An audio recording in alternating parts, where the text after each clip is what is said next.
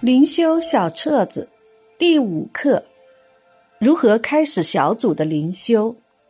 诗篇八十四章五到七节：靠你有力量，心中向往西安大道的，这人变为有福。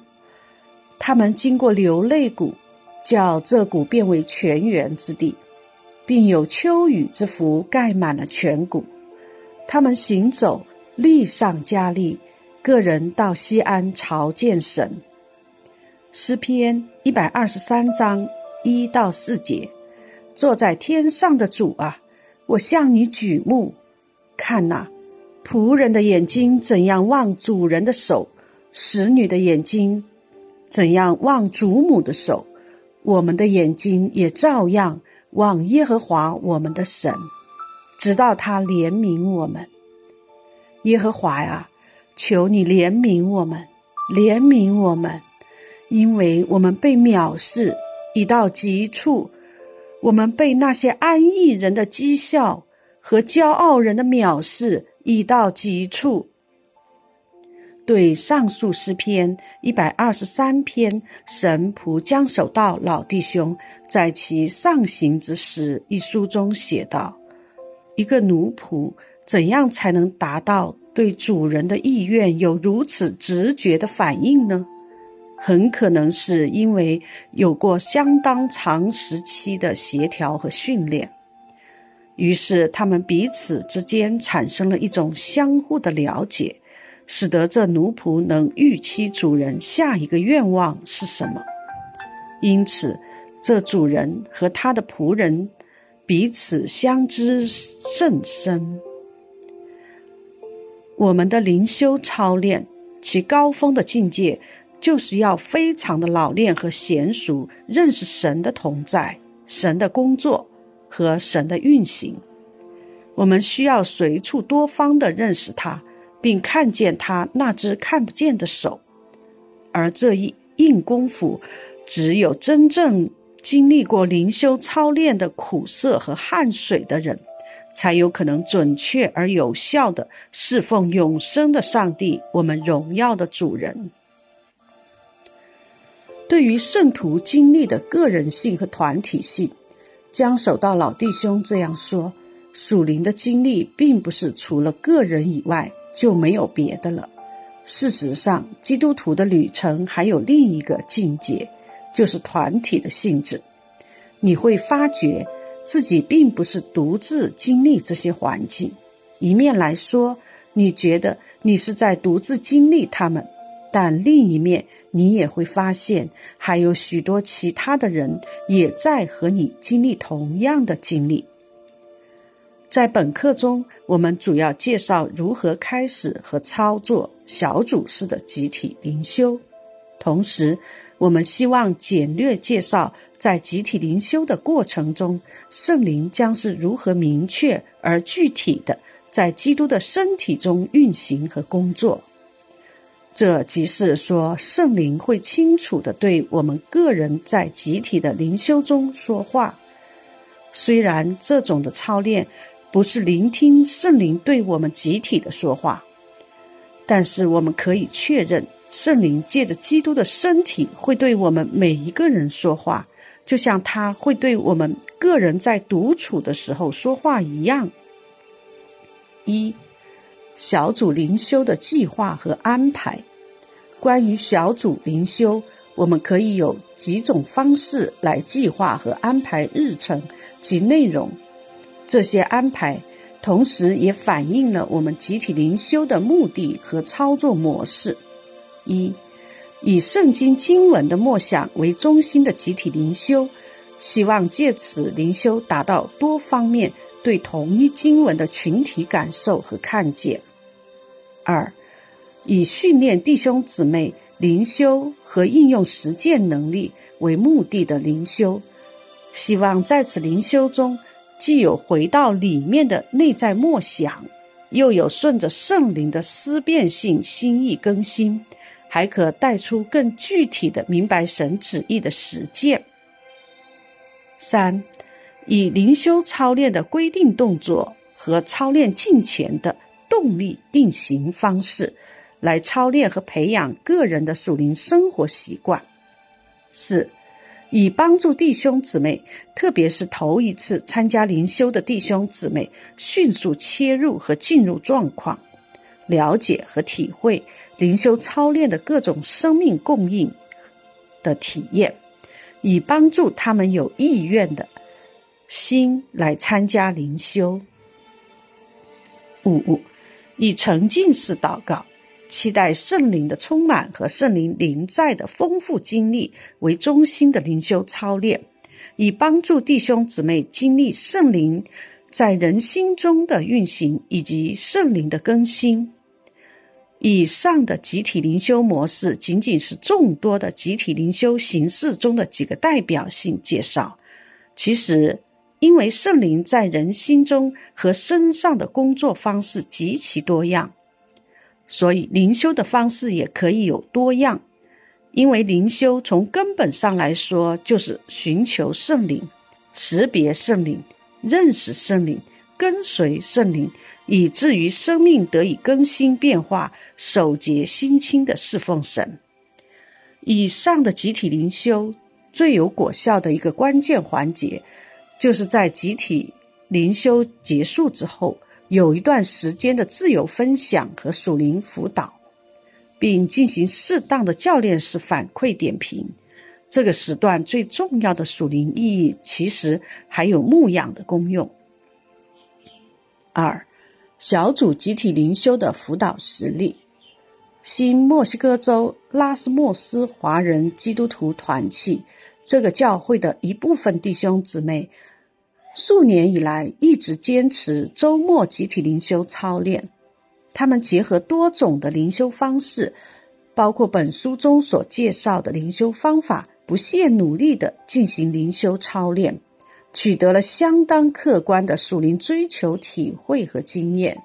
这对他们自身的属灵建造，无疑起到了非常重要的一个作用。在以下的篇幅中，我们来具体示范灵修辅导教练对 LACCF 小组的集体进行反馈和点评，作为如何辅导和点评的举例。这个反馈和点评的部分，其实是集体灵修操练的一个特别有功效的部分。甚至在现代生活环境下的属灵追求和操练中，是一个不可或缺和不可替代的重要环节。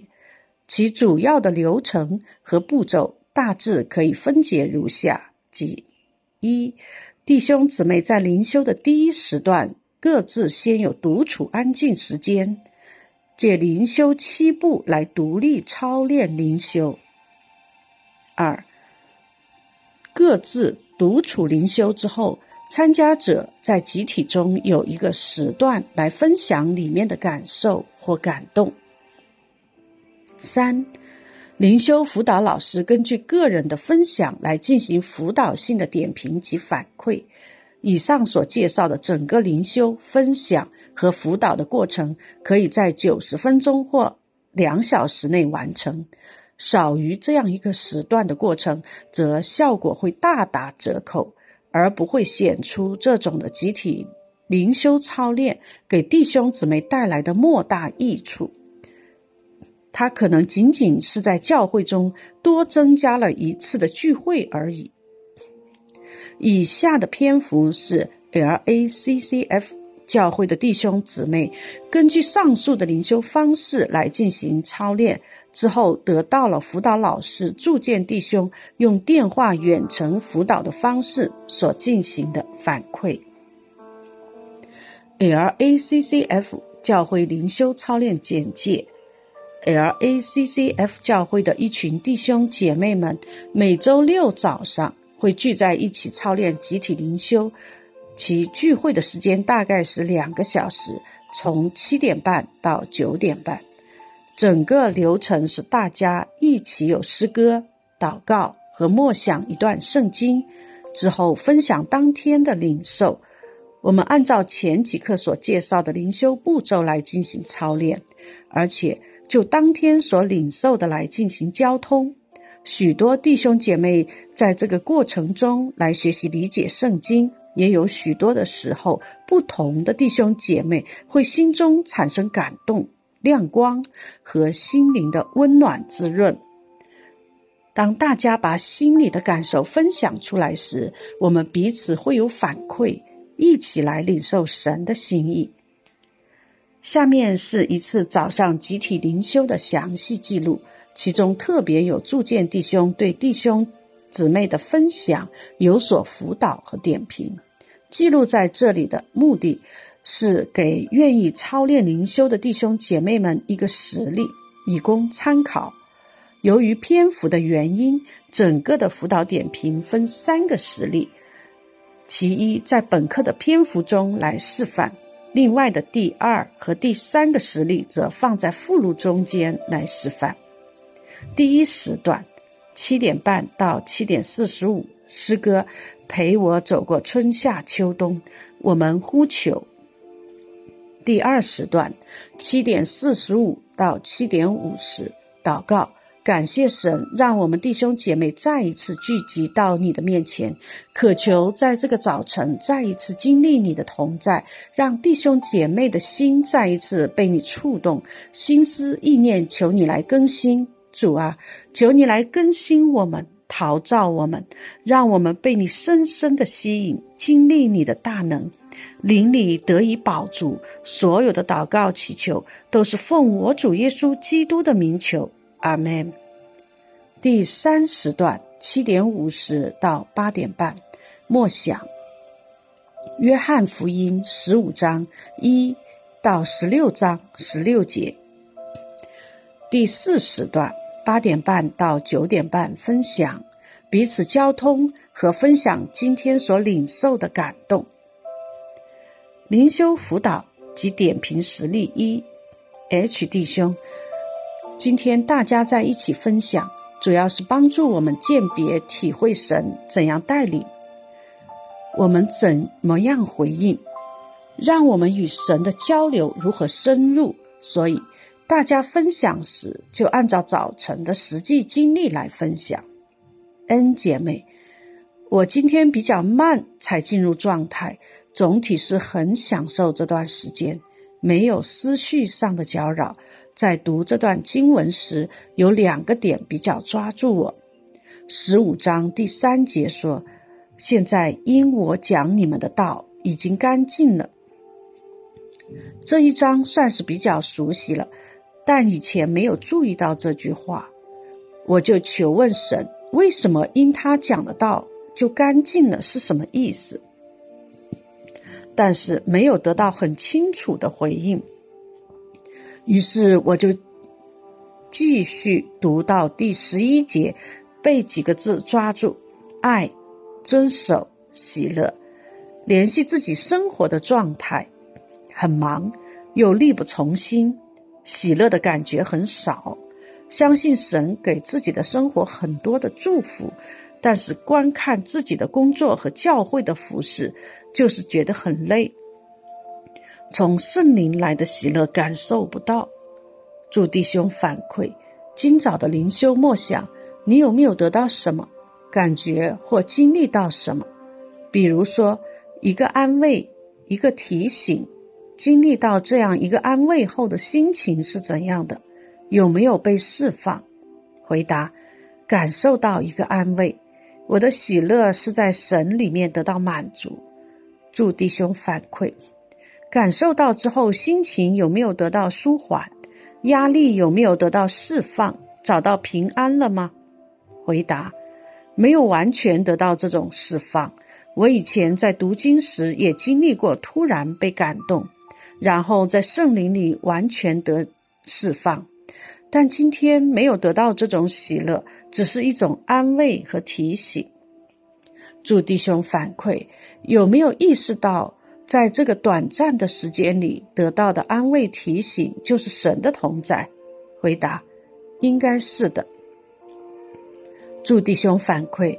从属灵的逻辑上来推理，今天早上你所经历到的提醒、安慰，就是经历到了神的同在、神的触摸、神的交通。但是这是逻辑上的推理。最重要的是，我们在灵修时是一种灵里面的感受、顿悟、惊喜等等。你在感受上没有得到的是吗？回答：是的。祝弟兄反馈，灵修忌讳分析性很强，我们要非常小心。灵修是生命的浇灌和交流，与神互动的神人相交，它是超越逻辑和理性的。你的思想严谨细腻，在以后的灵修中要学习把人的东西放下，比如人的训练、素质、理性、专业。灵修是你的生命与神相交。当你在里面有从神来的感受或感动时，你所停留和等候的时间不够，所以默想也就不够。在默想里要进入转向神、朝向神、归向神。你的朝向神不够，可能是由于你不够老练，没有沉浸在神的同在释放里。在朝向神时，是他吸引你，不是你自己去分析。你被吸引时，就会浸泡在他的同在里，并被他充满释放，这就很容易归向他。归向他就是赞美他，交托奉献，完全相信。简单的说，今天你的灵修不错，是点滴的开始，要在这个方向上继续操练。如果天天都经历这种安慰提醒，我们里面的生命就有活泼的能力。可以面对很多的压力和挑战，神的喜乐充满自己，更多的认识神，知道神的旨意。感谢神，谢谢。我们可以继续下面其他人的分享。H 弟兄，我能够加一两句吗？就像刚才注牧师讲到的，我们在默想中要学习和操练沉浸，要深入一些。有些时候，弟兄姊妹们会分享到不知道怎么更深一些。我有时把这个过程比作跟人对话和交流，这就等于说我们对神有一个回应。有些时候响应可能就是感谢，简单的响应说：“主啊，谢谢你，我这么长一段时间因为家庭的需要没有来灵修。”你就用这样的话来安慰我，你知道我心中的这种劳累，而且你知道我享受了你外面的祝福，但是你更知道我心里面还是没有进入到这种完全的属天的喜乐里。他就直接借着这样的经文，在对你的心说话，所以我们人就会很自然的回应和感谢他说：“主。”你已经在帮助和祝福我，在告诉我你知道我，知道我的心，所以你就响应说：“谢谢你，求你继续带我进入到你的里面，进到你的喜乐里面。”就是以这种简单的回应，我们就等于使对话又转向到神的那边去了。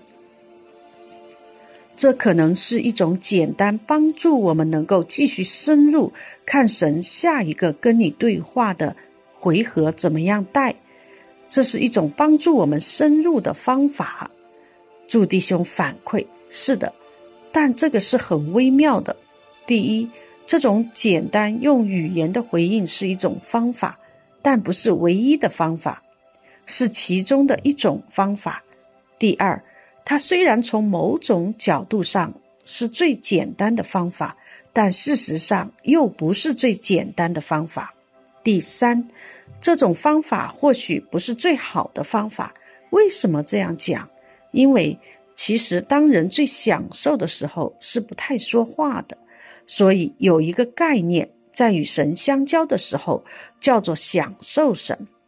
当一个人在享受神的时候，其实他是全生命、全方位的、全心灵的敞开接受互动，所以语言有些时候是多余的，甚至是一种障碍。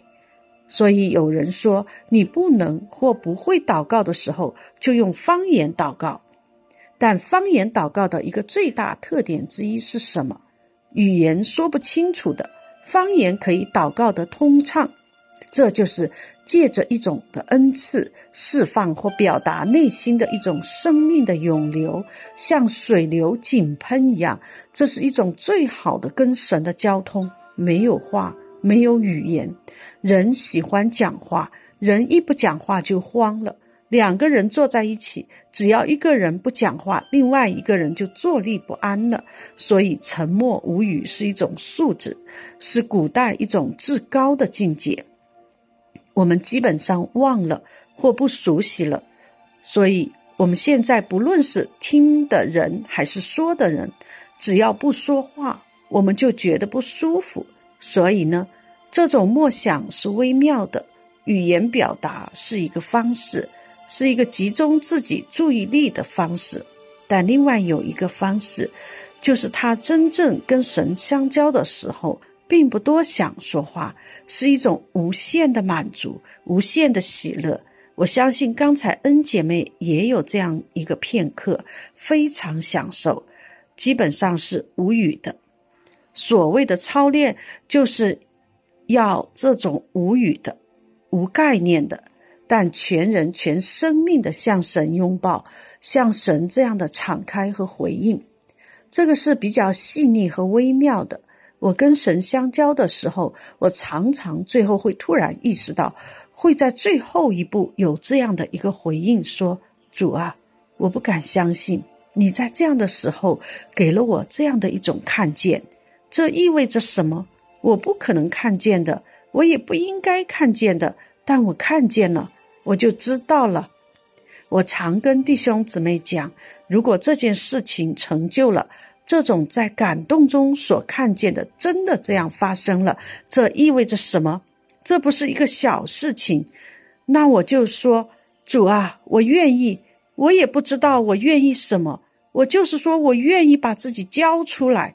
所以，我们的回应可以很简单，也就是说，语言不能太多，太多了就会回到我们的意念，或我们的习惯或才干。有时候，他们就成了我们与神相交的障碍。我们这个人成为了我们自己的障碍，成为了我们跟神之间的障碍。我大概就解释到这里。我的意思是，语言是需要的。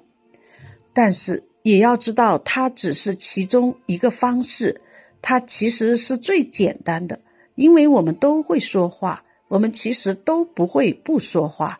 不说话对我们来说是最难的，但真正在灵修里要达到的一种状况。氛围和境地，就是学习我们的心完全享受在神的平安和喜乐里，他们就会永留，甚至永留一整天。如果我们学习和操练到这一个境地，则下一个学习就是要学习如何持守这样的平安和喜乐。三小组灵修的教学辅导大纲。以下几个范例是实际在铸剑弟兄的灵修操练教学中，给不同的教会、营会或培训所提供的大纲，以帮助参加灵修培训的学员有一个可以参照的预习和复习的指导材料。以下的第一个范例是通常铸剑弟兄作为初阶或介绍时段的大纲。第二和第三个范例是一组灵修培训中内在与外在两个不同领域的操练指导大纲。第一个范例：灵修简介，灵修七步与灵修的果效。一、灵修简介 A 应该到达的三重目的：一、维系正常的神与人的关系；二、得着日常的神引导人和祝福人的途径。三、建立非常的识别经历和胜过重大极难的人和事的能力。二、灵修简介 B 应该认识和必须有的三个基本属灵常识：一、我们重生的人里面有神的灵和人的灵。二、神的灵和人的灵相交，是神在人生命中每时每刻的作为。三、灵的存在和活动会让人的里面有很清楚的感觉。三、灵修简介 C。灵修操练应该持续追求进入的三个操练和目标：一、圣灵感动的客观性；二、圣灵感动的普遍性；三、圣灵感动的应用性。四、灵修七步：一、祈求，求耶稣的宝血洁净，开启心灵的眼睛，赐给安静的心，带领我来亲近他。二、敬拜，借心里的诗歌来寻求、感受、认识和赞美他。三、祷告，借祷告来更进一步寻求、感受和经历他。四、读经，借导读圣经得着神真理的道和得着神活泼的道。五、默想，顺着神的话来清楚明白。得着他的引导，经历他的同在，认识他的自己。六，对付，在神的光中自省、自卑、自洁，并转向神，朝向神，归向神。七，回应，借祷告明确回应神的期望。五，灵修的果效，每一次每一个人在灵修时。必定能发生的一件事情，即圣灵的光照。一，什么是圣灵的光照？即在启示中看见自己某种的真实光景。二，光照的特征和光照的确据，对自己的生命中所存在的问题有较为深刻的认识。A。这种认识的关键和渗透性是自己在没有灵修的时候原本不可能看清楚的。B，这种认识会伴随着我们自身持续的懊悔、忧伤和盼望改变的叹息。C，这种认识与今天在灵修过程中所得的神的话应该是一致的。三，光照的目的。要我们悔改和转向神。四、光照的益处，帮助我们认识那些一直不能明白或感觉困惑的问题。五、光照的回应，接受光照，承认事实，祈求赦免，寻得帮助。六、光照的实行，从心归回，于心操练，由心发出。六。灵修的步骤，每一次每一个人在灵修时必定能发生的一件事情，即圣灵的光照。一，第一个时段四十五分钟至一小时，借独处操练灵修七步来亲近神。二，第二个时段四十五分钟至一小时，借分享交通及辅导来进行光照中的生命建造。三，第三个时段，三十分钟至一小时，借聚会后早餐点心的时候来进行生命团契。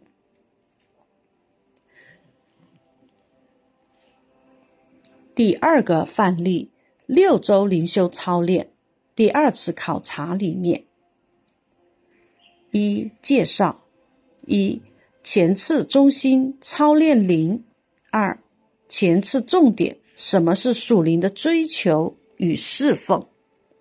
三前次操练，用属灵的话解释属灵的事，讲给属灵的人听。二讲解一本次主题考察里面。二主题经文彼得前书一章十到十二节。三讲解经文。A. 路加福音十七章二十一节里面的国和治理。B. 约翰福音十七章二十三节里面的主和同在。C. 希伯来书八章十到十一节里面的律和智慧。D 以弗所书二章八节里面的信和恩典；E 哥林多后书一章二十节里面的事和应许；F 诗篇一百一十九章一百零五节里面的路和引导；G 约翰福音十五章七节里面的人和荣耀。三操练一。初级里面的道路，回到里面，活在里面，住在里面。二终极里面的丰富，里面的律例，里面的引导，里面的工作。三高级里面的生态，里面的领受确信，里面追求侍奉，里面的成长建造。四分享一初级。里面的感觉，里面的意识，里面的得着。二，终极，里面人对圣灵的认定，里面人朝向圣灵的跟随，里面人对圣灵的降服。三，高级，从灵认识人，以灵分享，借灵团契，靠灵服侍。五，辅导。一，初级。里面的敞开，里面的渴慕，里面的浇灌和充满。二，终极感动与人的剥离，感动与人的客观，感动与人的信靠与顺服。三，高级灵与人作为器皿，灵与人作为管道，灵与人作为同工。六，示范一，其他分享二。快速点评，三问题解答。七作业，初级在一周的时间内，必须有三次回到里面的有意识操练和经历。二中级，下周必须有三次有意识的操练转向神、朝向神、归向神。三高级。下周必须至少有三次有意识的操练顺服圣灵，跟随圣灵，与圣灵同工。第三个范例：六周灵修操练，第三次认识外在。一介绍：一本次的中心认识外在；二本次的重点：什么是圣灵外在的运行、工作与见证。三本次的操练，外在的识别，外在的劳作，外在的持守。二讲解一本次主题：外在神的启示与彰显，人的见证与同工。二主题经文：哥林多前书二章十五到十六节，提摩太后书二章十九节。三讲解经文。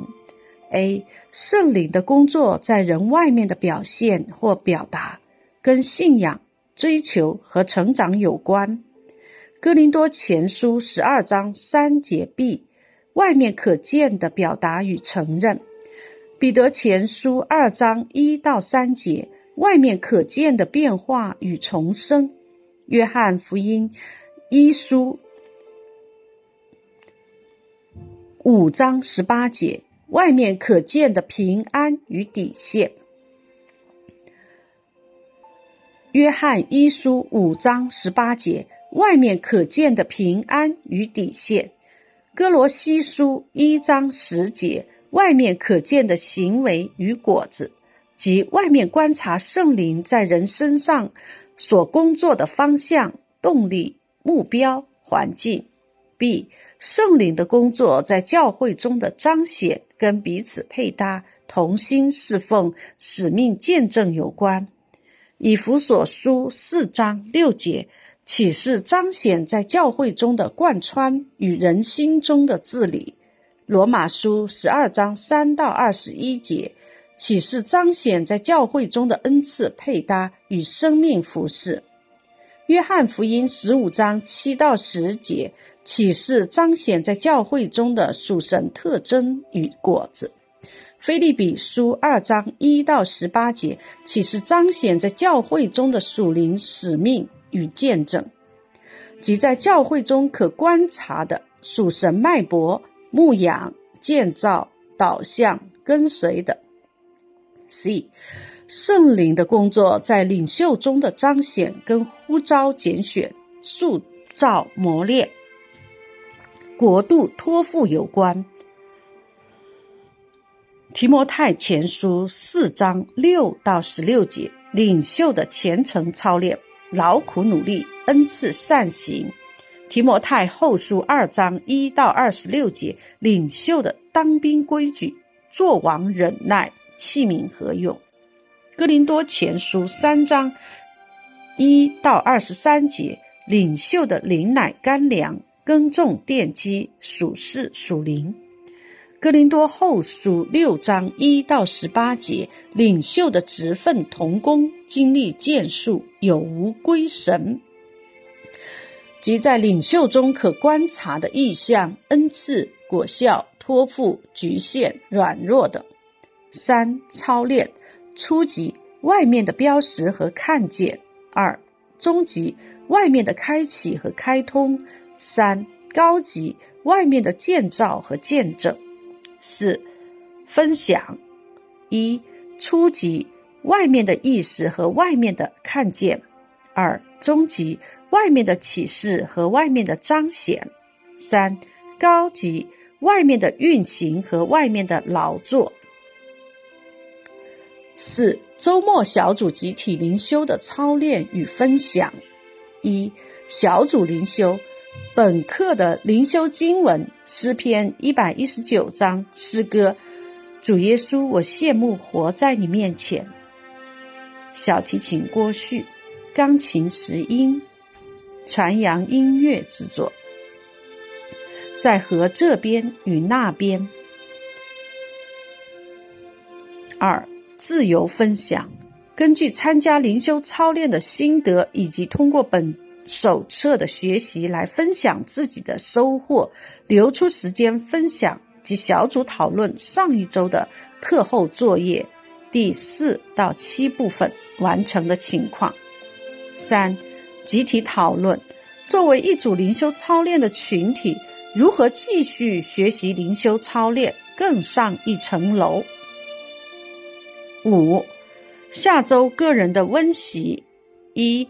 概念性问题，用自己的语言来表达为什么灵修的模式和功用是培养我们每天稳定属灵生活的一个基础。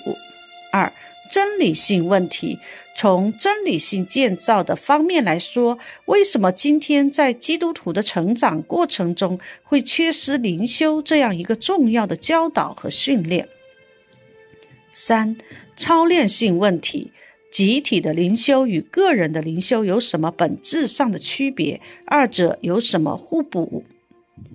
六下周个人的默想，深入默想和思考以下的问题，并以书面形式记录下自己的默想心得，分析你自己过去这一段时间的灵修操练。你觉得你将如何来计划继续深入学习和操练你的灵修？